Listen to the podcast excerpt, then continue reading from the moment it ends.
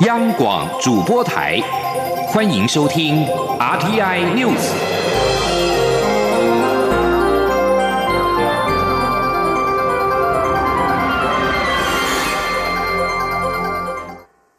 各位好，我是主播王玉伟，欢迎收听这节央广主播台提供给您的 RTN News 新闻。首先，持续带您关注美国总统大选。根据美国有线电视新闻网 CNN 即时统计网站，民主党籍总统候选人拜登已经获得两百五十三张选举人票，领先现任总统川普的两百一十三张。拜登距离当选门槛两百七十张的选举人票只差临门一脚。而拜登目前在计票即将结束的关键战区宾夕法尼亚州与乔治亚州都取得领先。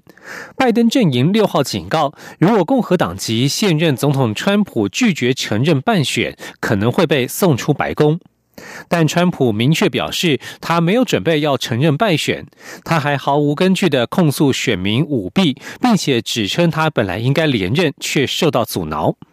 目前，全美国仍有数万张选票待开，其中许多来自民主党的票仓。根据 CNN 及时统计，在宾州，拜登已经领先川普约一万九千五百票。宾州有二十张选举人票，拜登若是拿下宾州，就笃定跨越两百七十张票的当选门槛。共和党人诉请联邦最高法院下令，宾州因区隔投票日之后才送达的选票，获得最高法院采纳。而拜登在原本被视为偏向共和党的乔治亚州也取得了小幅领先。由于双方差距甚小，乔治亚州六号宣布重新计票。几个关键州确实发生了票数差距过小的结果。按照各州规定，川普可以在部分州提出重新计票的要求。至于其他几个关键州是否也能够重新计票或诉求部分选票无效，还得看州法院是否同意。若是遭到驳回，能否一路上诉到最高法院，也得看川普阵营能提出多少证据。而在威斯康星州，最高法院已经裁定，只有在十一月三号大选日之前收到的选票才能计算。根据开票显示，拜登在威州取得些微的领先。竞争激烈的美国总统大选结果仍未揭晓，该如何看待大选结果对台湾的影响？行政院长苏贞昌七号上午出席日月潭红茶文化季开幕式活动时受访表示，在蔡英文总统的领导之下，台美关系这几年大有进展，许多有台法案甚至军售案都看得到两党国会议员的支持。未来政府会更加努力，在互惠互利的基础上，持续加强台美合作。行政院长苏贞昌表示：“啊，我们知道美国是有悠久民主历史的国家，美国选出来的是美国的总统，我们都尊重、祝福，也对加强台美之间的关系，我们都一秉既往的努力，我们会继续加强台美之间的关系，尤其台美。”这些年来，因为蔡总统非常重视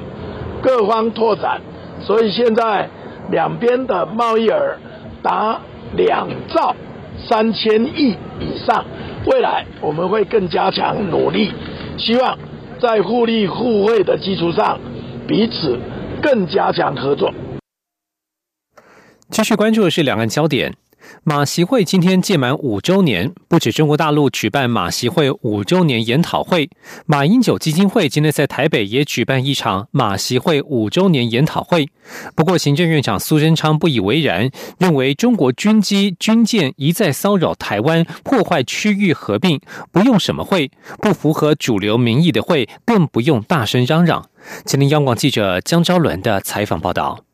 二零一五年十一月七号，两岸最高领导人马英九、习近平首度在新加坡见面，但时隔五年，两岸关系与气氛却有了极大的转变。马英九基金会今天举办马习会五周年研讨会，根据幕僚表示，前总统马英九将在专题演讲中呼吁蔡政府在马习会的基础上恢复两岸和平对话。行政院长邹正昌上午出席活动时，被问到对此事的看法，则不以为然，表示中国军机军舰也在骚扰台湾，妨碍区域和平，所以不用什么会，会照顾自己的人民，会维持区域和平才是会。邹正昌说：“我们希望中国不要来骚扰台湾，破坏区域和平，这才是一个大国的责任啊！不用在那里会什么会，最好就是会维持区域和平，会照顾自己的人民，让自己的人民能够安全幸福，才是会。其他的会啊，我们都看出跟台湾主流民意不符合的会，大可不必在那里互相唱和、大声嚷嚷。苏贞昌强调，台湾就是世界上最和平、安全、充满善意的地方，所以不用什么会，就是好好照顾自己的人民，让台湾的民主防疫做世界的典范。中国电台记者赵伦台北采访报道。武汉肺炎 （COVID-19） 疫情冲击台湾的观光产业，交通部长林佳龙今天表示，观光旅游业的纾困方案将到年底，纾困四点零方案会在协助有心要渡过难关的观光产业，但是自由行的安心旅游补助已经告一个段落，不会再办理。不少旅行社近期仍持续裁员，以降低营运成本。由于纾困三点零目前只规划到九月底，接下来的纾困四点零，也就是十月到十二月的方案尚未出炉。林佳龙表示，特别预算的纾困上将会针对想要渡过难关的观光产业，包含薪资补贴标准加严、限定受到冲击影响大的，例如北部的观光饭店或机场服务业等等。另外，台铁断轨案初步调查报告出炉，林佳龙今天表示会重新检视之前的惩处名单，有功的会有嘉奖，但有涉及疏失的也会有惩处，不会推给基层，越高层责任越重。不过，林佳龙也强调，检讨是为了要改善台铁行车安全，未来将分为七个公务段，由三名次长分别和专家做全面体检，确保钢轨没有问题。由妇女救援基金会所经营的阿嬷家和平与女性人权馆，是台湾第一座以慰安妇人权运动为主题的博物馆。但受到财务吃紧，加上疫情冲击，决定在租约到期之际，宣布将在十一月十号暂时休馆。妇女救援基金会今天表示，新的厂址上周找到了，租金便宜许多，预计在明年三月到五月重新开馆。前天记者陈国伟的采访报道。妇女救援基金会七号举办阿嬷家和平与女性人权馆感恩会，执行长杜英秋表示，阿嬷家去年已亏损新台币四百零七万元，今年虽然已经减少开支，但受到疫情冲击，上半年购票参观人次仅有一千四百一十四人，和去年相比剩不到三成，因此今年到目前再亏损两百六十八万元。杜英秋说，阿嬷家虽然要在十一月十号暂时熄灯，但新的地点已经找到了，就在。在靠近台北捷运民权西路站的承德路三段三十二号，占地六十平，月租六万六千元，预计明年五月前重新开馆。到时候将以小型博物馆的经营方式重现阿嬷家，并规划定期更换主题展，同时走入校园和社区。而年底也将先完成慰安妇性别人权教育绘本。我们想让阿嬷博物馆走出去哈，然后走入社区跟校园的部分哈，所以希望能够让更多学生跟民众了解。阿妈的历史故事跟性别人权的议题。杜英秋提到，阿妈家日前在泽泽平台发起重建计划群众募资活动，原本希望募得三百万元，但因新的场地租金较便宜，而且内部装潢良好，预期能大幅降低整修费，所以现在将目标金额降到两百万元，期盼社会各界一同为阿妈家努力。中央广播电台记者陈国伟台北采访报道。关注台风动态。中央气象局今天上午八点三十分解除了轻度台风闪电的陆上台风警报，但持续针对巴士海峡、台湾海峡、东沙岛海面发布海上台风警报。中午过后，南台湾雨势将减缓，北台湾则会因为东北季风南下，天气转凉且雨势明显增加。请听央广记者江昭伦的采访报道。根据气象局最新资料显示，轻度台风闪电七号上午八点的位置在滦比的西北西方约一百七十公里，以每小时十六公里的速度向西南西进行。台湾本岛已经脱离暴风圈，但对台湾海峡仍构成威胁。气象局预报中心科长林伯东说：“过去的这这几个小时之内，它的暴风圈缩小到六十公里，中心的最大风速也减弱到每秒大约二十公尺左右。所以目前台南以及高雄已经脱离了它的陆上警戒范围，但是我们还是持续针对巴士海峡、台湾海峡以及东沙岛海面发布海上台风警报。林伯东表示，由于外围环流仍持续影响西南部沿海与澎湖地区，气象局今天早上持续针对屏东、高雄与澎湖地区发布大雨特报。中午过后，南台湾雨势将明显减弱，北台湾则因为东北季风南下，天气转凉，基隆北海岸、大台北地区以及宜兰地区有机会出现大雨。林伯东说。到了下午，整个南台湾的降雨都会减弱下来，但是紧接而来的是东北风的南下，所以在北部地区的降雨会逐渐的增加。另外，在基隆北海岸、大台北山区以及宜兰地区，今天晚上的降雨有可能会达到大雨的等级，提醒这个区域的朋友们一定要特别留意。气象局预计，闪电台风强度仍有持续减弱的趋势，有机会今天就解除海上台风警报。中国电台记者张超伦台北采访报道。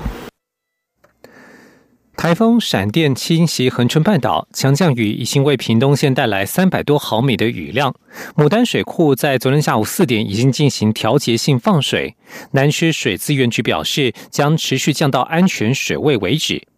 牡丹水库供应屏东新园乡以南至恒春镇的民生用水，目前是全台蓄水率最高的水库。而在台南水利署南区水资源局指出，虽然有降雨，但是多半集中在平地及沿海，南化水库和增文水库几乎没有进水，嘉南灌区二期稻作也没有受益。水资源局副局长邹汉贵表示，供应台南民生及工业用水的南化水库集水区降雨量是零，全台最大水库增文水库集水区降雨量一毫米。他表示，不仅水库没有进水，连位在山区的嘉南灌区二期稻作也没有受益。南水区已经决定八号进行最后一次灌溉，计划用水近一千万公吨，九号完成嘉南二期道的公灌。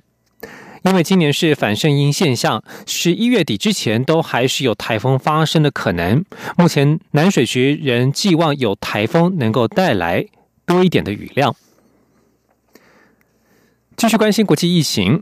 法新社会诊卫生机构通报统计，欧洲 COVID-19 疫情致死人数已经超过了三十万，而确诊病例则超过了一千两百万。欧洲染疫确诊严重的程度在全球各大洲居首，超过拉丁美洲及加勒比以及亚洲。欧洲一千两百万确诊病例几乎半数分布在四个国家，分别是俄俄罗斯、法国、西班牙以及英国。而中国官方今天通报新增三十三例 COVID-19 确诊，都是属于境外移入病例。在国际形势方面。美国政府在六号宣布，已经把东突厥斯坦伊斯兰运动（简称东伊运）从恐怖组织名单当中剔除。北京当局经常拿东突厥斯坦伊斯兰运动的攻击行动作为其合理化在新疆镇压的理由。人权团体指控，中国在新疆再教育营关押了至少一百万名，大部分是穆斯林的维吾尔人以及其他的突厥语系族群。但学者表示，中国几乎提不出任何证据证明东突厥斯坦伊斯兰运动是个有组织的团体，或是曾在新疆发动攻击。维吾尔人权计划表示，美国国务院的决定来得太慢，明确反驳了中国的说法。对于美国国务院的决定，中国外交部则批评美方此举是洗白恐怖组织，显示美国在反恐问题上持双重标准。以上新闻由王玉伟编辑播报，这里是中央广播电台台湾之音。亲爱的海外华文媒体朋友们，我是中华民国侨委员会委员长童振源。侨委会为鼓励海外华文媒体撰写有关台湾人在世界各地的努力与贡献，特别创设海外华文媒体报道大奖，规划平面、网络报道类、广播类。两类各三个奖项，整件作品只要能展现海外华文报道的专业及深度，就有机会获得美金两千五百元的奖金。报名自即日起至十一月三十日止，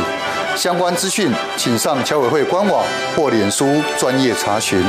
让我们一起汇聚全球侨胞能量，让世界看